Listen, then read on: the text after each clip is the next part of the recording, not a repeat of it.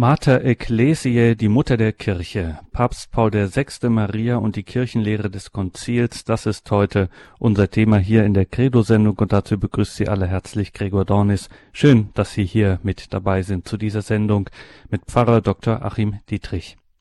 Am 21. November 1964, also vor 50 Jahren, schloss die dritte Sitzungsperiode des Zweiten Vatikanischen Konzils und Paul VI., der selige Papst, promulgierte die Kirchenkonstitution Lumen Gentium. Und was uns heute selbstverständlich und völlig problemlos über die Lippen kommt, der Marientitel Mutter der Kirche, der war zum damaligen Zeitpunkt unter den Konzilsvätern nun wirklich alles andere als selbstverständlich. An eben jenem 21. November nun erklärte der selige Papst in feierlicher Proklamation so erklären wir denn zum Ruhme der heiligen Jungfrau und zu unserem Troste die heilige Maria zur Mutter der Kirche, des ganzen christlichen Volkes, der Gläubigen wie der Hirten. Na, wenn das keine Ansage war und in das Mysterium dieses erhabenen Titels Mariens Mater Ecclesiae, Mutter der Kirche, müssen wir heute eintauchen und schauen, was dem seligen Papst Paul VI. daran so wichtig war, wie Maria und die Kirchenlehre des Konzils miteinander verbunden sind. Wir freuen uns, dass wir jemanden dafür gewinnen konnten, der sich damit auskennt. Er hat darüber nämlich auch eine preisgekrönte Arbeit verfasst. Es ist Pfarrer Dr. Achim Dietrich aus St. Ingbert und ist uns nun am Telefon zugeschaltet. Grüß Gott, guten Abend, Pfarrer Dietrich. Grüß Gott. Herr Pfarrer, Ihre Arbeit heißt Mater Ecclesiae, Geschichte und Bedeutung eines umstrittenen Marientitels. In diesem Titel Ihres Buches klingt es schon an, dieser Titel Mater Ecclesiae, Mutter der Kirche, der ist nicht sagen wir so, der ist nicht an der Spitze der Marientitel, wenn man sich das mal so in der Theologiegeschichte anschaut. Der taucht schon auf, der immer mal wieder, aber er ist, wie gesagt, nicht gerade in den Charts. Vielleicht können Sie noch mal so ein bisschen schauen in die Theologiegeschichte hinein. Wo kommt dieser Titel her oder wo taucht er auf und wo begegnet er uns? Ja, der Titel Mutter der Kirche ist jetzt kein Titel, den wir direkt in den äh, ersten Jahrhunderten finden als Titel, also als ausformulierten Titel, als feststehende liturgische Wendung. Allerdings, dass äh, sein Inhalt, der begegnet schon sehr früh, äh, als es dann so im dritten, vierten Jahrhundert, als man dann etwas unbefangener über Maria nachdenken konnte. Zuvor musste man sich etwas abgrenzen von den heidnischen äh, Göttinnenkulten, Magna Mater-Kulten.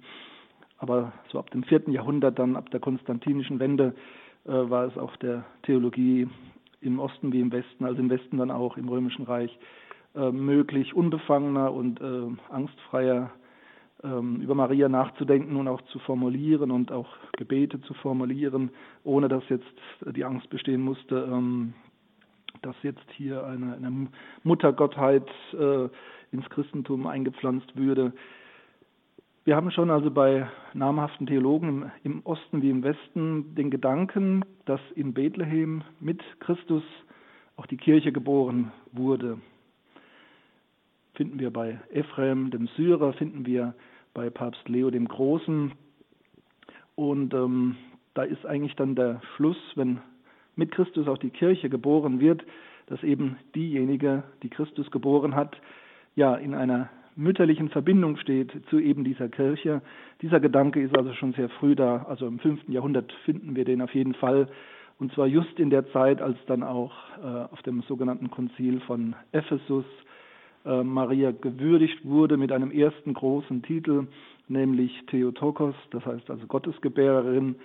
Ähm, der wurde dann im Westen abgewandelt in ähm, Mater Dei, also Gottesmutter der ist uns heute auch sehr vertraut und war damals ähnlich umstritten äh, wie vor 50 Jahren der Titel äh, Mittlerin aller Gnaden oder Mutter der Kirche. Gottesmutter eben, weil damals noch die Ängste bestanden, jemand könnte das missverstehen, Maria würde dem Geschöpflichen, dem Zusammenhang der erlösungsbedürftigen Menschen enthoben, würde quasi so zu einer Art äh, ja, Göttin werden und äh, aber es hat sich dann etabliert und äh, es hat sich auch gezeigt, dass dieser Titel Gottesmutter im Kontext des christlichen Glaubens eben nicht falsch verstanden wird. ähm, wenn man so auf die Geschichte der Frömmigkeit schaut, sind eigentlich die Abirrungen, die Exzesse im Hinblick auf die Marienfrömmigkeit doch eher selten. Ähm, also diese Befürchtungen, die es gab im Hinblick auf diesen Titel, ähm, haben sich eigentlich so nicht bewährt, sondern durch die Verbindung zu Christus ist eigentlich die Betrachtung Mariens auch bei den schlichtesten Gemütern letzten Endes doch klar geblieben. Sie hat ihre Stellung, ihre Rolle durch ihr Mutteramt, das eben aber nicht nur ein biologisches Amt ist, eine biologische Verbindung zu Christus, sondern auch eine geistige, ähm, eine Glaubensbeziehung, die sogar Voraussetzung ist für diese Mutterschaft. Ja, also schon früh ähm, finden wir diesen Gedanken, Maria hat als Mutter des Herrn, als Gottesmutter, äh, auch eine mütterliche Beziehung zu Christus, äh, zu, zur Kirche dann im weiteren Schritt. Den Titel aber gab es noch nicht. Es gibt zwar im 5. Jahrhundert einen Grabstein in Rom, einen Epitaph, da kommt diese Bezeichnung Mater Ecclesiae im Lateinischen vor, aber das ist vom Kontext her eigentlich ziemlich klar, dass der Steinmetz da ein E dran gehängt hat. Also der äh, Grabstein berichtet von der Mutterkirche, die, die Kirche als Mutter, das ist äh, schon früher präsent als, als Titel und der Steinmetz hat da versehentlich ein E dran gemacht. Es ist dann ähm, ein bedeutender Benediktiner aus England, der das erste Mal diesen Titel formuliert, Mater Ecclesiae, und zwar äh, nicht direkt in Bezug auf Maria, sondern in Bezug auf den Heiligen Geist. Und zwar im, äh, um das, im 8. Jahrhundert ist das, also er spricht davon, dass, der, dass die Kirche geboren worden ist aus dem Heiligen Geist, ähm, was sicherlich auch äh, wichtig ist, wir sprechen ja von Pfingsten als dem Geburtstag der Kirche. Ähm, mit der Ausgießung des Geistes wurde die Kirche quasi geboren, die Kirche als Leib Christi. Ähm, das schließt sich nicht aus, aber wenn wir dann stärker heilsgeschichtlich hinschauen, äh, dann finden wir eben ähm, diesen Titel Mutter der Kirche dann schon ein Jahrhundert später, äh, wo ein, auch ein Benediktiner äh, im, im heutigen Frankreich, nicht allzu weit weg von, von Paris, ähm, ja, so formuliert, Maria ist sowohl Mutter der Kirche als auch Tochter der Kirche. Also Mitte 9. Jahrhundert. Ähm, dieses Paradox erscheint wie ein Paradox, ist aber sehr ausgewogen und äh, auch theologisch anerkannt, weil es deutlich macht, Maria es fällt nicht aus der Menschheit heraus, sie ist ein Geschöpf wie wir alle, bedurfte der Erlösung durch Christus. Auch wenn sie sündenfrei ist, wurde sie doch von Christus erlöst. Das ist das eine. Sie gehört also als Schwester an unsere Seite. Das andere ist aber eben ihre Erwählung durch Gott und dieses ganz besondere, einzigartige Amt, das sie äh, übernommen hat, das ihr zugedacht wurde, das sie auch angenommen hat, äh, nämlich Mutter des Herrn zu sein, das macht sie eben auch zur Mutter der Kirche. Mutter im Sinn, nicht im Sinne von machen oder abgelöst, sondern von Verbindung, von, äh, ja, von einer innigen Beziehung, zu einer mütterlichen Beziehung. Ja, dieser Mönch äh, aus dem Kloster äh, ähm, Ferrières, Berengaudus, der hat also das erste Mal greifbar dokumentiert eben von Maria als Mutter der Kirche gesprochen in einem Text, der die Apokalypse, die Offenbarung des Johannes darlegt. In der Stelle, wo es da heißt, also ähm, die Frau gebar unter Schmerzen, also wo es um die Menschwerdung geht, um die Inkarnation.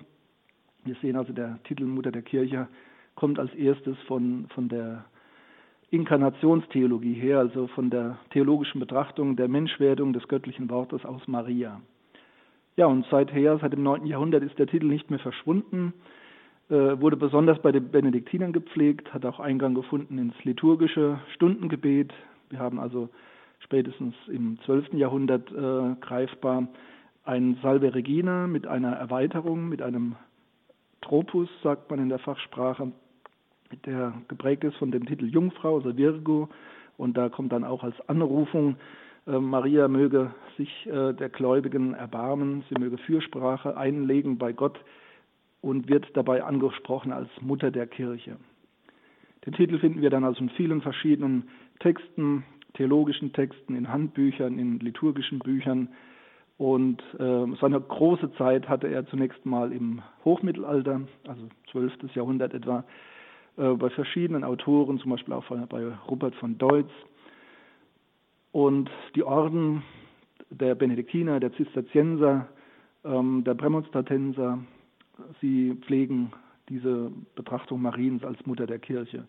Das geht so weiter dann bis ins 16. Jahrhundert, äh, wo dann die Reformatoren die Marienverehrung kritisieren, einschränken wollen und dabei eben auch das Salve Regina äh, kritisieren und für ihren Wirkungsbereich dann ablehnen und damit auch äh, konkret auch den Titel Mutter der Kirche ablehnen, weil sie sagen, Maria ist nicht über der Kirche, sie ist, darf nicht abgelöst werden, sie ist ja letztlich sogar Sünderin, sagen sie, Sünderin wie wir alle. Und ähm, wir können das gut nachvollziehen, weil es sich in dem Handbuch des ähm, Petrus Canisius spiegelt, ein Handbuch, ein kontrovers-theologisches Handbuch aus dem 16. Jahrhundert, wo er eben diesen Titel Mutter der Kirche verteidigt, dass man ihn recht verstehen kann. Ähm, ja, das sieht man, dass er eben hart angegangen wurde, dieser Titel. Er bleibt erhalten über die Jahrhunderte hinweg, wird dann im 19. Jahrhundert wieder neu entdeckt. Äh, einer in Deutschland, der sich des Titels sehr angenommen hat, ist Matthias Scheben in Köln, der also eine sehr schöne theologische Abhandlung über die Kirche und über Maria äh, geschrieben hat und eben da diesen Titel auch dann ähm, vorgestellt hat, erklärt hat, verteidigt hat. Also der Titel ist inhaltlich schon früh da, schon der Väterzeit und taucht dann konkret im 9. Jahrhundert auf und ist seither präsent bis in die Gegenwart. Aber so eine, ja, ein, ein, eine, Auseinander, also eine Zeit der Auseinandersetzung um diesen Titel, das ist erst die Zeit dann äh, des Zweiten Vatikanums. Mater Ecclesiae, Mutter der Kirche, Papst Paul VI., Maria und die Kirchenlehre des Konzils. Darum geht es heute hier in dieser Credo-Sendung mit Pfarrer Dr. Achim Dietrich aus St. Ingbert. Jetzt haben Sie es schon erwähnt, es wird nun mal irgendwie heikel während des Konzils. Das beginnt schon im Jahre 1963 mit den Diskussionen darüber, ob es überhaupt ein eigenes Schema im Konzil über Maria geben soll oder wie die anderen sagen, ob es nicht lieber diese Ausführungen, die Lehre des Konzils über Maria in die Konstitution über die Kirche mit einbezogen werden solle. Was ist da eigentlich das Problem? Warum wird es jetzt irgendwie strittig? Ja, wir, wenn wir die Geschichte der Marienverehrung schauen, sehen wir, dass es Zeiten gab, wo das alles ein bisschen abgekühlt war und äh, wo die Frömmigkeit etwas äh, zurückhaltender war. Und dann gab es wieder Zeiten äh, der, der Explosion, also wo viele Wallfahrten entstanden sind und Hochphasen der Marienverehrung. Und äh, das sind so Schwankungen drin. Und eine dieser Hochphasen äh, war das Jahrhundert vor dem Zweiten Vatikanum. Wir sprechen auch vom äh, sogenannten äh, Marianischen Zeitalter, beginnend mit 1830 mit der Erscheinung in Paris äh, Lourdes, dann die Definitionen der unbefleckten Empfängnis Mariens und der Aufnahme in den Himmel 1950, ähm, eine Vielzahl von Wallfahrten, aber auch theologische Beschäftigung mit Maria. Also dass die 100 Jahre äh, vor dem, oder sagen wir von 1830 an bis äh, 1960 haben wir also eine Zeit sehr intensiver Marienfrömmigkeit, eine Renaissance des Rosenkranzgebetes und ähm, ja, noch 1958 war in, in Lourdes ein großer äh, mariologischer Kongress, also wirklich von Fachtheologen, die also ganz seriös und wissenschaftlich äh, über Maria und die theologischen Punkte diskutiert und gestritten haben. Äh, damals gab es in Lourdes gab es schon also zwei Fraktionen, könnte man sagen, zwei Perspektiven, die sich nicht ausgeschlossen haben, aber die doch in massiver Spannung zueinander standen. Und in Lourdes 58 hat sich schon angedeutet, dass also die ähm, Marienfrömmigkeit, also auch die theologische Betrachtung dazu, dass das äh, ja ein bisschen auseinanderrückt, dass da kein Konsens mehr besteht, äh, dass da verschiedene Auffassungen aufeinandertreffen. Und ja, das hat sich dann im Konzil eben dann äh, entfalten können. Zunächst ist das Konzil eher klassisch abgelaufen, also die Kurie hat Vorschläge eingesammelt aus aller Welt von allen möglichen Bischöfen und theologischen Hochschulen und man hat diese Vorschläge dann äh, umgearbeitet, also in ja, Texte, ähm, die vorbereitet wurden und die dann auf dem Konzil beraten und verabschiedet werden sollten. Und gemäß den Rücksendungen der Bischöfe, das waren glaube ich etwa 400, äh, war eben klar, dass mal über Maria auch auf dem Konzil äh, gesprochen werden muss. Also 400 von etwas mehr als 2000 Bischöfen, die eingeladen waren, das ist schon eine Menge. Und so kam es, dass man also die verschiedenen Anregungen zur Marienlehre, dass man da gesagt hat, wir machen ein eigenes Dokument, ein eigenes Schema. Ähm, ja, die Vorbereitungsphase lief ja seit 1959, also offiziell seit 60 dann erst, aber seit 59 war man schon an den Vorarbeiten und äh, 1962 dann wurden die verschiedenen Dokumente, das waren also viele Dutzende, die dann später gar nicht äh, zum Zuge kamen, ähm, darunter eben auch ein Marientext. Es war ein niederländischer Jesuit, der also da die Redaktionsarbeit hatte, Sebastian Tromp, und der hatte diesen Text bearbeitet über Maria, also die verschiedenen Vorschläge zusammengefasst, zusammengestellt. Und er war auch einer der ersten, der plädiert hat dafür, dass man eben nicht ein eigenes Schema macht, dass man also keine eigene, keine eigene Konstitution über Maria äh, verfasst, sondern dass man den Marientext ähm, integriert in die Kirchenlehre. Das entsprach damals auch durchaus einer starken Bewegung, die gerade in Deutschland und Frankreich sehr vertreten war, ähm, so aus der Beschäftigung mit der Väterzeit heraus, wo eben Kirche und Maria sehr eng zusammengesehen wurden, ähm, dass man gesagt hat, ja, also die, die Beziehung zwischen Maria und Christus, die ist klar. Also diese Parallele, das war das beherrschende Thema in der, äh, im späten Mittelalter und der Neuzeit. Aber es gilt jetzt auf dem Konzil auch einen neuen Aspekt oder einen verschütteten Aspekt wieder neu zu beleuchten, eben die Verbundenheit von Maria und Kirche. Und das war in Lourdes schon ein großes Thema gewesen. Also der ganze Kongress stand damals unter dem Thema Kirche und Maria. Und von daher hat Sebastian Tromp gesagt, integrieren wir doch den Marientext äh, in die Kirchenlehre. Das hat aber am Anfang kein, äh, also ja, keine Zustimmung gefunden die andere Fraktion, also die gesagt hat, nein, Maria verdient ein eigenes äh, Schema, ein eigenes Dokument, konnten sich durchsetzen, ein relativ umfangreicher Text, der präsentiert wurde zunächst unter dem Titel äh, Maria, Mutter Christi und Mutter der Kirche. Also der Titel war also auch hier schon präsent, obwohl dieser Titel bei diesen äh, Texten, also im Vorfeld des eigentlichen Konzils, der Titel öfters abgeändert wurde. Aber Mutter der Kirche ist da auch schon öfters aufgetaucht als Titel und im Text. Ja, und dann begann 1962, im Oktober begann ja das Konzil. Ähm, Papst Johannes der 23. hat also diesem Konzil einen ganz bewusst marianischen Rahmen gegeben. Also die Eröffnung war an einem Marienfest, äh, der Abschluss der ersten Konzilsperiode war an einem Marienfest und ähm, er hat also zuvor in Loreto das Konzil ganz bewusst unter den Schutz der Gottesmutter Maria gestellt, einen Bezug hergestellt zu, zu dem schon genannten Ephesinischen Konzil von 432. Ja, und am Anfang war also auch äh, so die Kritik an diesem Titel Mutter der Kirche noch nicht so laut. Äh, man hat sich eher daran gestört, dass also der, der Text über Maria separat präsentiert wurde. Und man hat sich auch ein bisschen dran gestört an dem Titel Maria Mittlerin aller Gnaden. Das war eigentlich ein Titel, der damals viel populärer war, der eine etwa tausendjährige Geschichte aufzuweisen hatte und ähm, seit Beginn des 20. Jahrhunderts also stark im Vordergrund stand und auch wirklich, es gab sogar eine Petition aus, äh, aus Belgien vom Kardinal Mercier, also der eine Definition des Titels Mutter der äh, Maria Mittlerin aller Gnaden gewünscht hat mit zigtausend Unterschriften, also ganz ähnlich wie die Definitionen von 1854 und 1950, so sollte Maria auch als Mittlerin der Gnaden definiert werden. Ja, das Konzil hat ja dann eine gewisse Wende erlebt, äh, dass eben nicht nur die vorbereiteten Texte kurz diskutiert und dann verabschiedet würden, sondern das Konzil, die versammelten Bischöfe haben also äh, alle Texte zunächst einmal zurückgewiesen, haben gesagt, die müssen neu erarbeitet werden und ähm, ja, wir äh, schaffen uns auch eigene Gremien, eigene Kommissionen mit, äh, mit äh, eigenen Wahllisten. Also man hat sich so ein bisschen von der Kurie dann emanzipiert, selbstständig geworden, durchaus mit der Billigung des Papstes, Johannes der 23., der allerdings dann im Frühjahr 63 auch gestorben ist.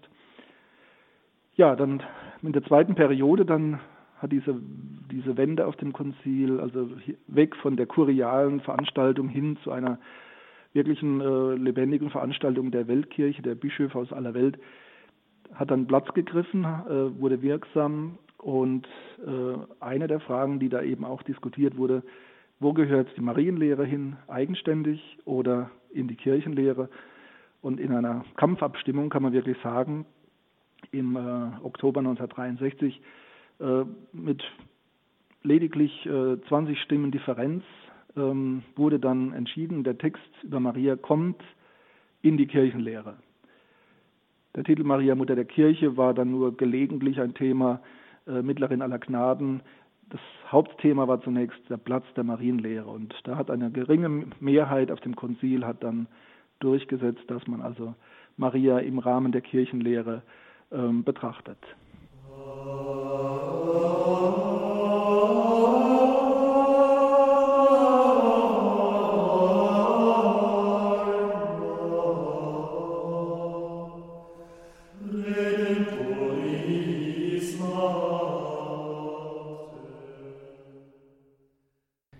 Credo, der Glaube der Kirche bei Radio Horeb und Radio Maria in Südtirol. Heute sprechen wir über den Titel Mutter der Kirche, Mater Ecclesiae, den Paul VI. 1964 proklamiert hat zum mit der Promulgation des der Konstitution über die Kirche Lumen Gentium. Jetzt sind wir gerade eben in unserem Gespräch mit Pfarrer Dietrich sind wir kurz abgebrochen. Pfarrer Dietrich, vielleicht können wir die letzten kurzen, kurz nochmal wiederholen, wie das also war 1963, als es darum ging, als es darum ging, um die Frage Maria ein eigenes Schema oder eben integriert in den Text über die Kirche.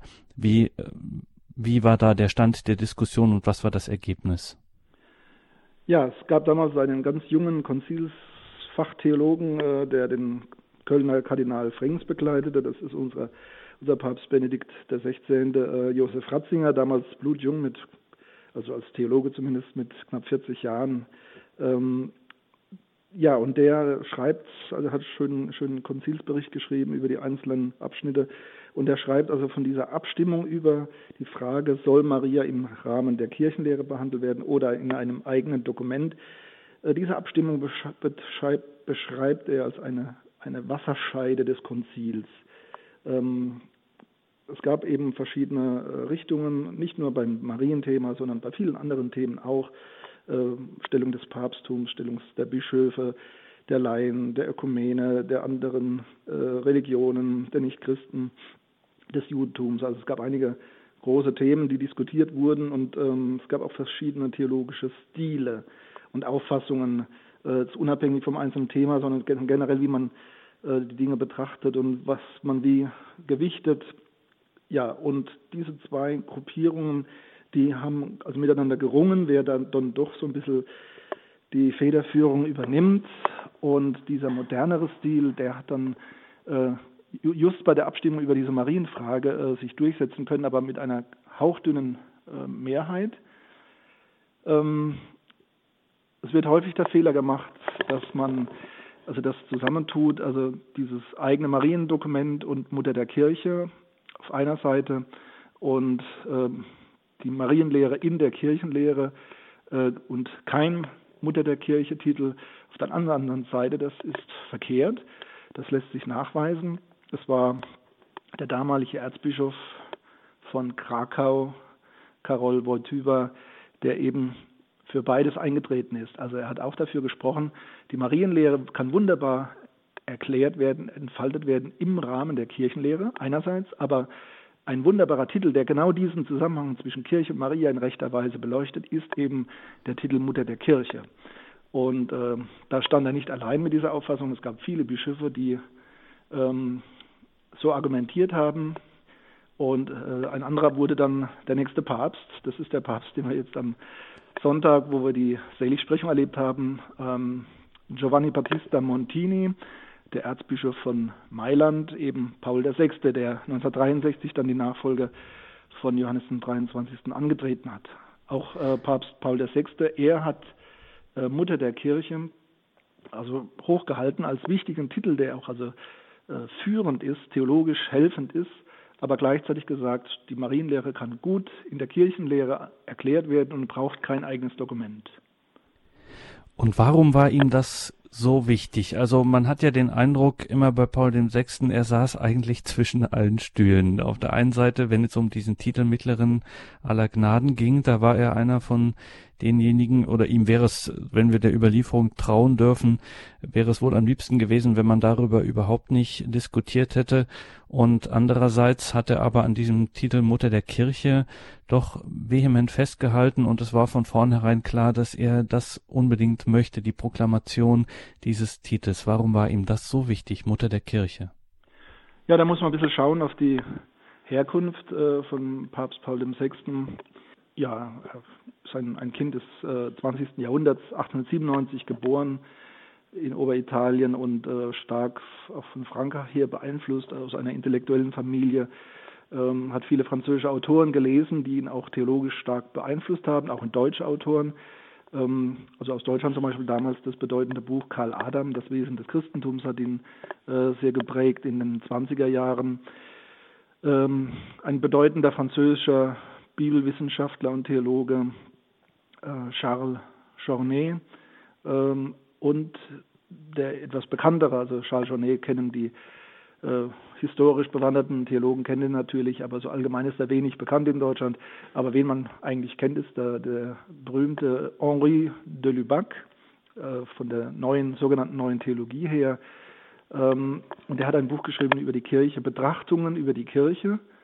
Ähm, Meditation sur l'Église und darin wird also dieser enge Zusammenhang, dieser innere Zusammenhang zwischen Maria und der Kirche also sehr stark beleuchtet und zwar also auch von der Väterzeit her, von, den, äh, von der Patristik, äh, auch mit vielen Textbeispielen, wo gezeigt wird, also dass Maria als Person, als Person das äh, versinnbildlicht und verwirklicht, also versinnbildlich ist vielleicht zu schwach, ähm, ne, wirklich verwirklicht, was die Kirche, die irdische Kirche, die pilgernde Kirche ausmacht. Also diese äh, absolute Bezogenheit auf Christus, diese Begnadung, Inspiration durch Christus, äh, diese durch den Glauben verbundene Haltung, äh, diese, diese, dieses Ungestörte, dieses Unblockierte, also ihre Sündenfreiheit, diese Reinheit in der Zuwendung zu Gott, dieser völligen Offenheit und Begnadung, All das, was in Maria als Person stattgefunden hat und sie geprägt hat und in ihr sich verwirklicht hat, das ist äh, das Wesen auch der Kirche, der irdischen Kirche. Ähm, deswegen also auch die Kirche als Wesenszug äh, marianisch. Das ist eigentlich eine alte Erkenntnis, die dann etwas so aus dem Blick geraten ist und die man jetzt im 20. Jahrhundert wieder äh, ja, entdeckt hat. Das marianische Wesen der Kirche und äh, Henri de Lubac, also ein ganz großer Theologe äh, für das 20. Jahrhundert, ähm, er hat das wunderschön dargelegt und diese Betrachtungen über die Kirche, dieses Buch, hat also auch nicht nur äh, Paul VI. sehr stark geprägt, sondern viele andere Konzils, äh, Konzilsteilnehmer, Bischöfe auch. Ja, und mit äh, diesen doch modernen Gedanken, aber doch sehr kirchlichen und sehr, sehr äh, eigentlich alten Gedanken sehr profunden Gedanken, ähm, ja, hat er sein Bild, sein Bild oder seinen Blick auf Maria und die Kirche entwickelt. Ähm, wir haben gerade von dem Titel gesprochen, Maria Mittlerin aller Gnaden. Ich habe vorhin gesagt, ein Titel mit etwa einem, einer tausendjährigen Tradition. Äh, also im, im, Hochmittelalter kommt diese Betrachtung, äh, tritt stark hervor, dass eben äh, Maria dass alle Gnade, die von Christus äh, kommt, also von Christus, er ist der einzige Gnadenmittler. Äh, er hat uns das Heil erworben in Gänze und ähm, Maria ist äh, beteiligt, aber eben nicht irgendwie additiv, dass man sagt, also zwei Drittel hat Jesus gemacht, ein Drittel Maria, sondern Christus hat ganz und gar die Menschheit erlöst und das Kreuzesopfer gebracht. Ähm, die Kooperation Mariens ist einerseits die Mutterschaft, dass sie also äh, das Wort Gottes in die Welt eingelassen hat. Äh, das ist durchaus konstitutiv, also Gott wollte das so, dass, dass äh, Christus so in die Welt kommt. Und Maria hat auch teilgenommen natürlich am Leiden äh, unter dem Kreuz, äh, die Compassio, aber das ist eine, eine Teilhabe besonderer Art, die aber meines Erachtens rechtfertigt, trotzdem davon zu sprechen, dass Maria alle Gnaden vermittelt. Also dass man bei aller Gnadenvermittlung nie von Maria absehen kann. Man kann auch so formulieren. Ähm, alle Gnade, die Christus uns schenken möchte, hat auch immer einen marianischen Anteil, also eine formale Beteiligung Mariens, weil das, was Maria durch ihre Mutterschaft und dann auch ihre äh, Begleitung Jesu bis unter das Kreuz und Pfingsten und die Vollendung im Himmel, äh, das hat sie so eng und unlösbar mit Christus verbunden, dass alles, was Christus tut, auch immer, äh, dass sich da quasi auch immer, dass da immer auch Maria aufscheint.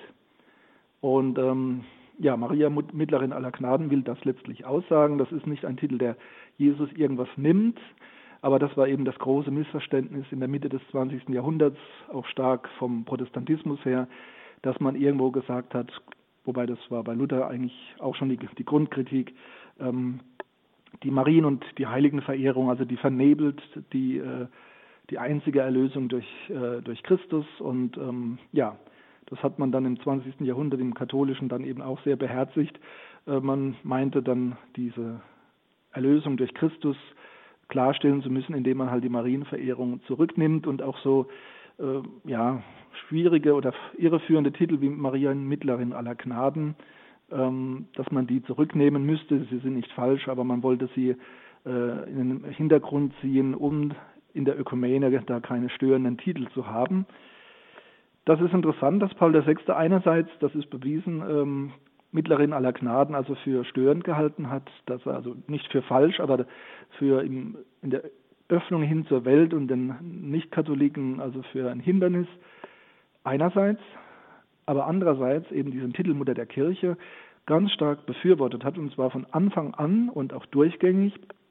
Also er hat schon in seiner Zeit als Erzbischof von Mailand diesen Titel favorisiert, äh, den er eben auch als Leitthema betrachtet hat, als Motiv. Die Kirche hat ein marianisches Wesen, sie muss auf Gottes Wort hören, ähm, muss es im Glauben befolgen und umsetzen. Ja, diesen Titel hat er betrachtet als, auch als Leitmotiv für das Konzil. Die Kirche muss eine Hörende sein, damit sie Gott heute zur Welt bringen kann, Christus heute der Welt vermitteln kann. Das ist marianisch. Insofern war das für ihn eben kein Titel, der irgendwie ähm, die Erlösung durch Christus irgendwie äh, behindern könnte, also im Verständnis, in der Wahrnehmung, sondern eher ein helfender Titel. Und er hat es dann auch nicht wirklich verstanden, dass man also dann äh, zunehmend den Titel Mutter der Kirche mit Mittlerin aller Gnaden äh, zusammen ver verurteilt und zurück, äh, zurückgewiesen hat. Er war von seiner Art her ein sehr klarer, aber auch behutsamer Mann, und er hat es aber trotzdem immer wieder vorgetragen, ganz dezent, aber immer wieder seinen Ansprachen, ähm, dass Maria und Josef, dass sie beiden Patrone des Konzils sind und dass das Konzil besonders Maria als Mutter der Kirche ähm, betrachten soll. Und nun könnte man natürlich, wenn man böse wäre, fragen, ja, wie kommt es, dass ein solcher Titel, der ja eigentlich, jetzt haben wir, oder fangen wir andersrum an. Auf der einen Seite sagen wir, wir nehmen Maria jetzt in die Kirche hinein quasi oder verstehen Maria von der Kirche her. Das ist der große Schlüssel, mit dem wir dieses Mysterium Mariens dann deuten. Auf der anderen Seite sagt man dann aber Mutter der Kirche, das hebt sie doch aus der Kirche wieder heraus oder ist sie wieder in einer Vorrangstellung? Wie ist das zu erklären? Ist das ein Widerspruch oder ist es keiner? Das erste ist, dass wir den Kirchenbegriff etwas unterscheiden müssen. Ähm, Kirche, das ist also die, die Gemeinschaft aller Glaubenden.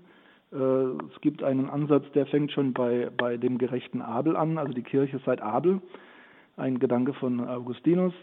Äh, das ist so diese Universalkirche der Menschheitsgeschichte.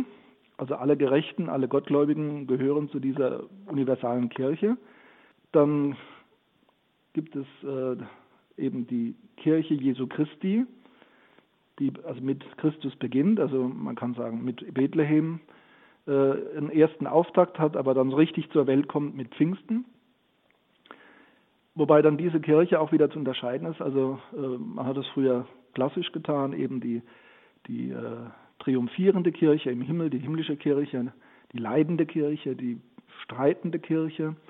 Äh, heute spricht man eher von der himmlischen und von der pilgernden Kirche. Ähm, ja, und Maria ist sicherlich, also vor allen Dingen bezogen, also dieser Titel Maria, Mutter der Kirche, ist vor allen Dingen bezogen äh, auf, den, äh, auf die Kirche als, ähm, als Pilgernde. Ich meine, das ist dogmatisch schwer, da ganz feine Linien zu ziehen.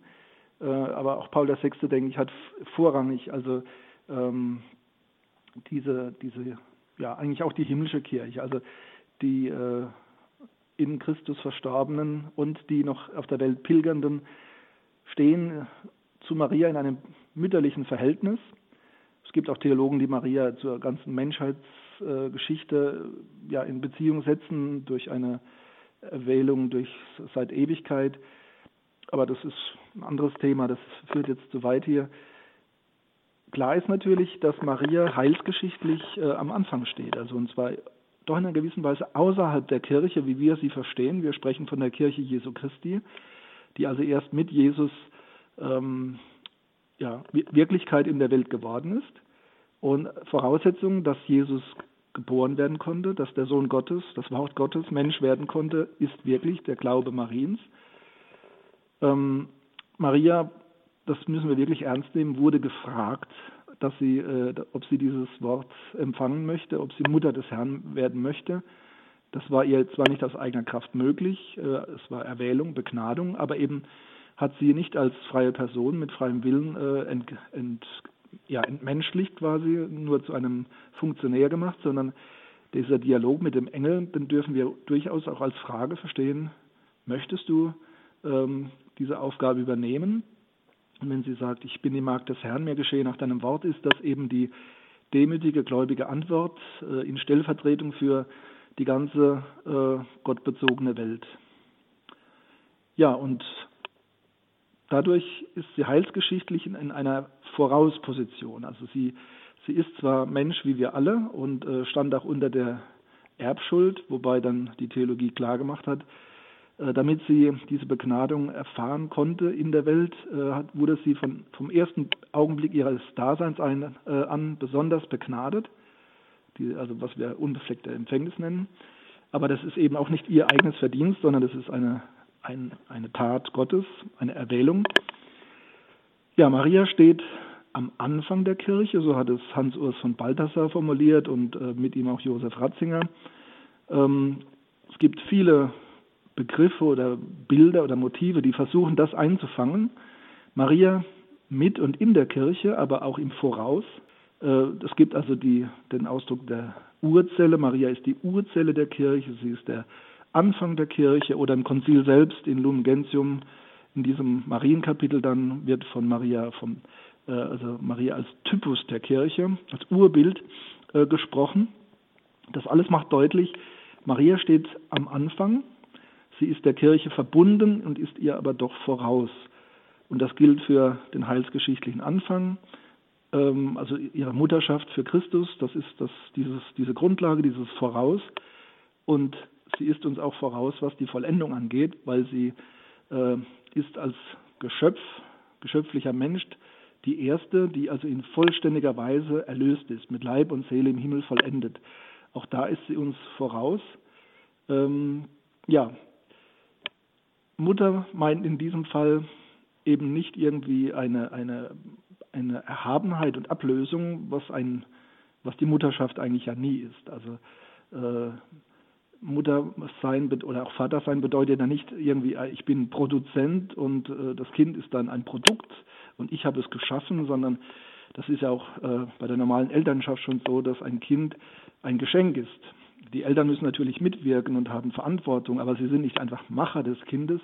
Sie empfangen es, sie erhalten es anvertraut, geschenkt, äh, auch wenn manche das heute gerne möchten, aber sie können im Katalog aussuchen, welches Kind sie bekommen. Sie empfangen es von Gott letztlich, dem Schöpfer. Und insofern ist Mutterschaft eigentlich viel weniger eine Abhebung, dass man sagt, das ist also eine Abtrennung, sondern es ist wirklich eine ganz starke Verbindung, die eben aber ein Voraus ausdrückt. Und dieses Voraus hat Maria ganz eindeutig. Ja, Paul VI. wollte das eben deutlich machen, also dieses Maria in der Kirche, aber Maria auch für die Kirche. Sie gehört zur Kirche, hat aber ein Voraus.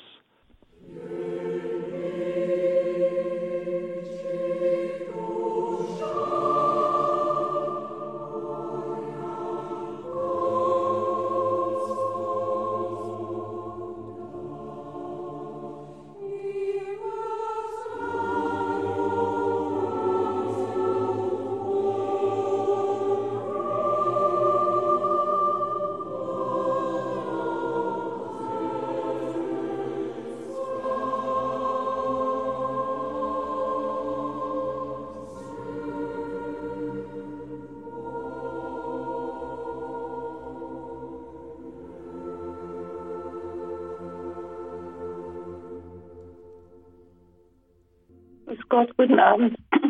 Ich kenne, ich kenne eine ältere evangelische Frau, also die ist sehr religiös, also sie hat wohl schon 20 Mal, wie sie sagte, die gesamte Bibel gelesen, weil ich ja noch nie fertig gebracht habe. Aber ist dermaßen äh, verklemmt, das muss sie doch mal merken. Äh, zum Beispiel die Verkündigung äh, der Geburt Jesu an Maria. Also nichts, äh, ja, mag das Alter mitbestimmen, aber äh, die will von Maria nichts wissen, nur von Jesus. Aber wenn man so oft die Bibel liest, dann muss man doch auch mal drauf kommen.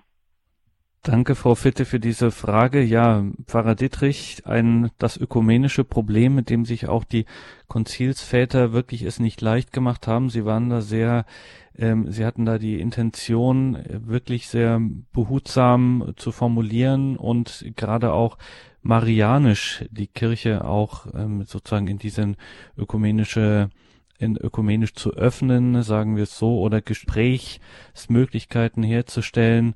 Was würden Sie jetzt zu so einem Problem sagen?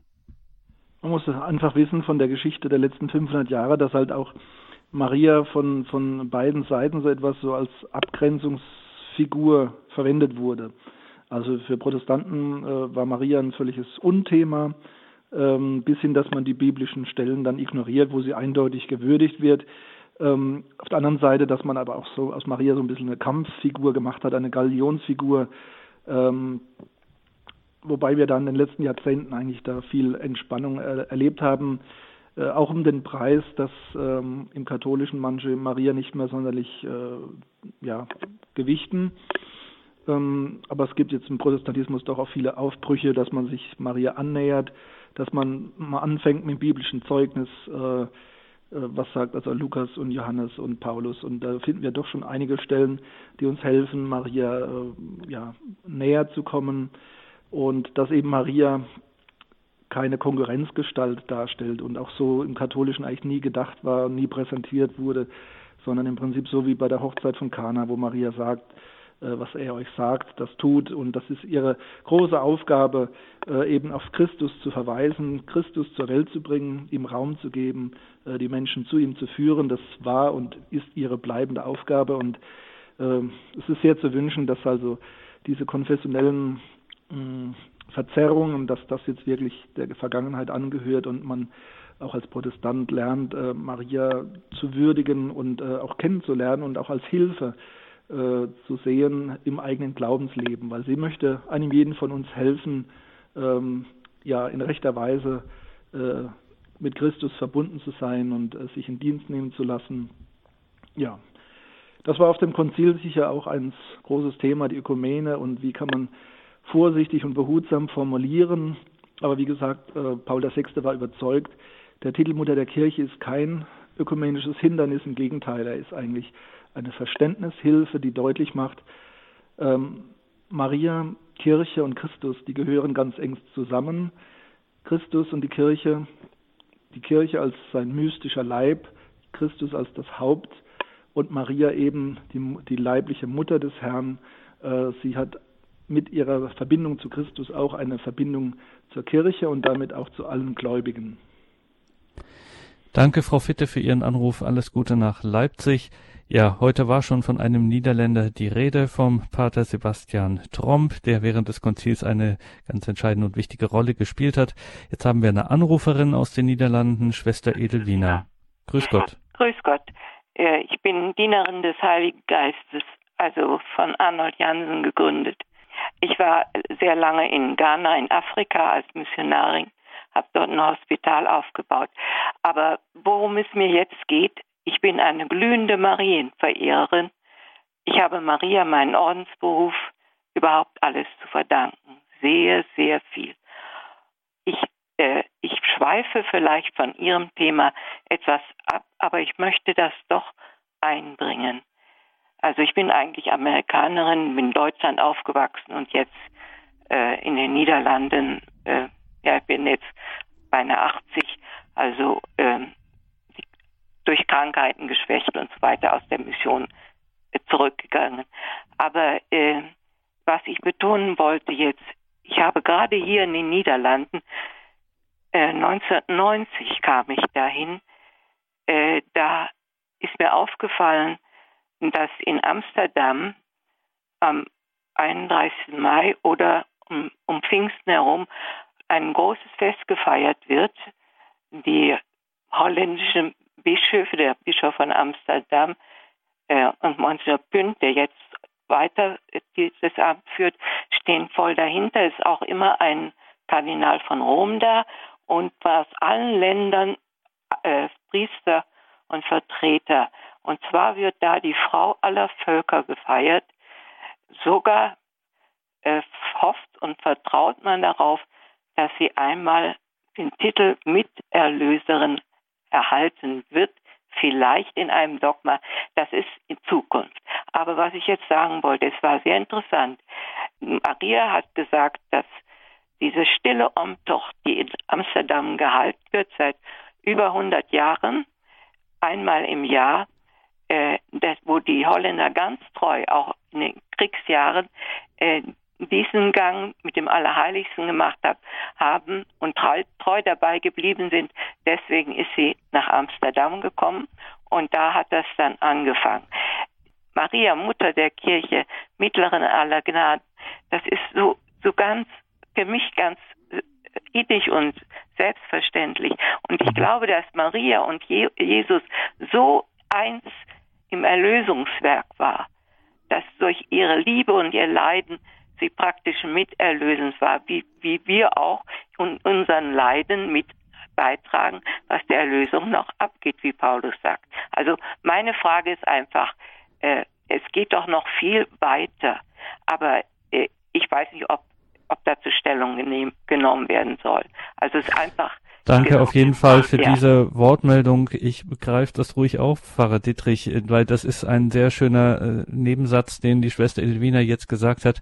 Es geht, es drängt irgendwie weiter. Es geht äh, noch weiter irgendwie. Man denkt dann weiterhin auch an diesen ähm, Titel, der immer wieder kursiert, der Miterlöserin. Das liegt ja irgendwie auch so in diesem Bedeutungsfeld und trotzdem ist es immer noch ein problematischer Begriff.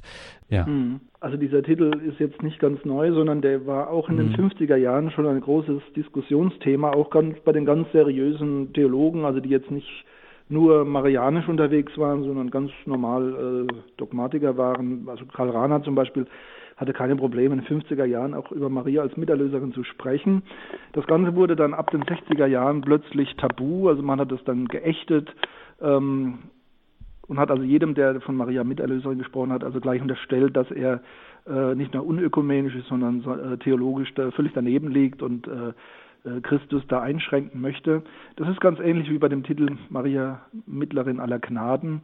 Ähm, also die, die einzige Erlösung durch Christus und die, die, die das äh, ja, die, die, dass alle Gnade von Christus grundsätzlich erworben und errungen ist, das ist unstrittig. Das wird also auch die, durch diese Titel nicht äh, in Abrede gestellt, sondern es geht ja im Prinzip um die Kooperation, um die Mitarbeit, um das Mitwirken, äh, das eben nötig ist, weil in dieser Welt ja alles vermittelt ist. Und auch im Menschlichen braucht es immer die Mittlerschaft. Ähm, in gewisser Weise ist ja Jesus Christus die Menschwerdung selbst Mittlerschaft. Und Menschsein ist immer sozial, also Gott wollte Vermittlung mit Maria das in ganz besonderer Weise dann gesetzt, auch von der weiblichen Seite her, das muss man vielleicht auch betrachten.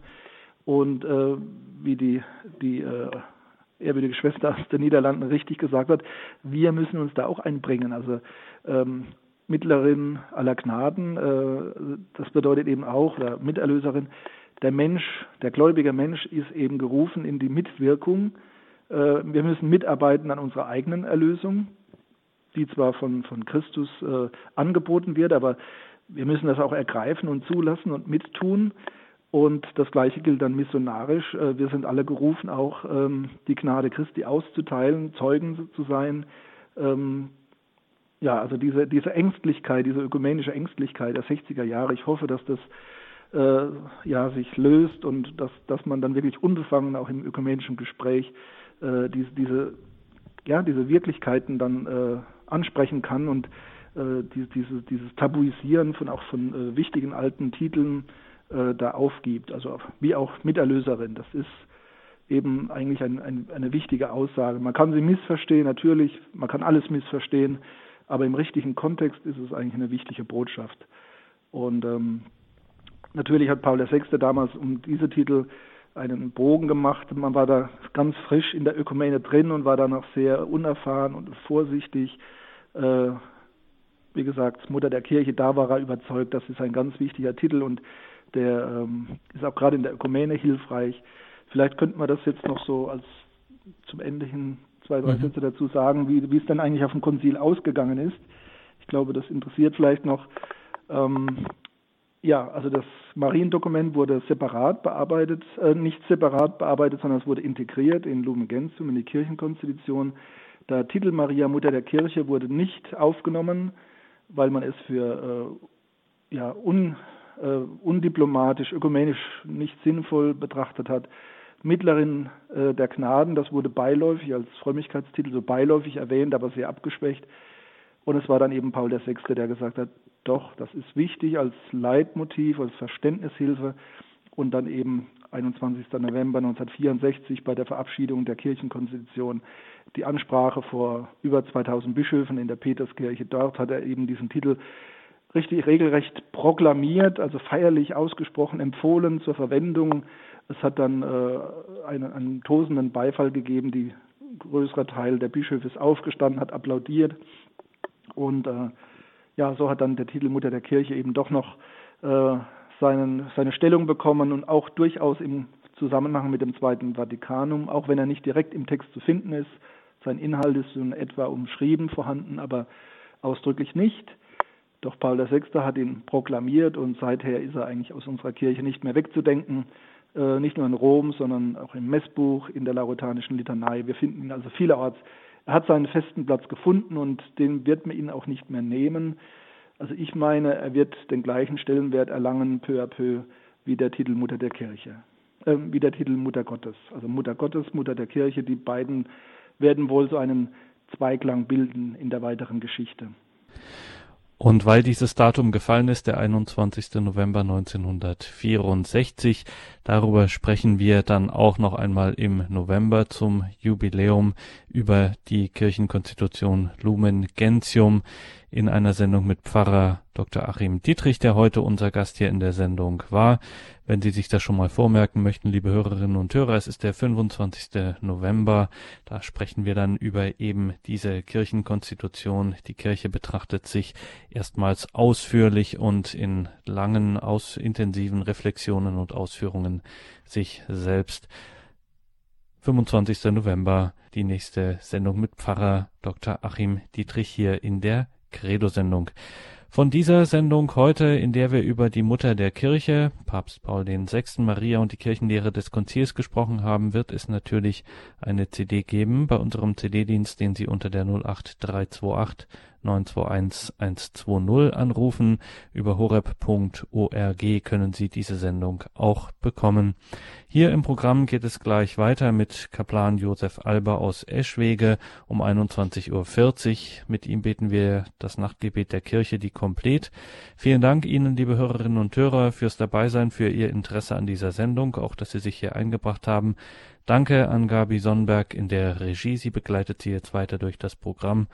Danke, Pfarrer Dietrich, für diese Stunde, dass Sie sich die Zeit genommen haben ja, und uns für dieses, in diesen spannende in dieses spannende Thema und in diese Zeit mitgenommen haben und dass wir diesen Titel Mutter der Kirche, der, wie Sie ja gesagt haben, wirklich eine Erfolgsgeschichte, kann man schon sagen, hat auch seit 50 Jahren und uns ganz selbstverständlich und vertraut ist.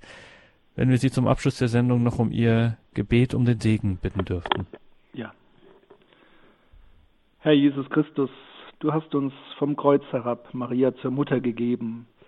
Wir danken dir für diesen Beistand. Wir danken dir für unsere himmlische Mutter, die uns mit ihrer Fürsprache begleitet in diesen schwierigen Zeiten auf dem Pilgerpfad der Kirche und des christlichen Glaubens. Wir bitten dich, lass das Verständnis für die Kirche und für Maria und ja, die kirchliche Frömmigkeit und das kirchliche Miteinander im Glauben wachsen, auch über die konfessionellen Grenzen hinweg. So bitten wir um deinen Segen, Herr Jesus. Es segne euch alle der dreieinige Gott, der Vater, der Sohn und der Heilige Geist.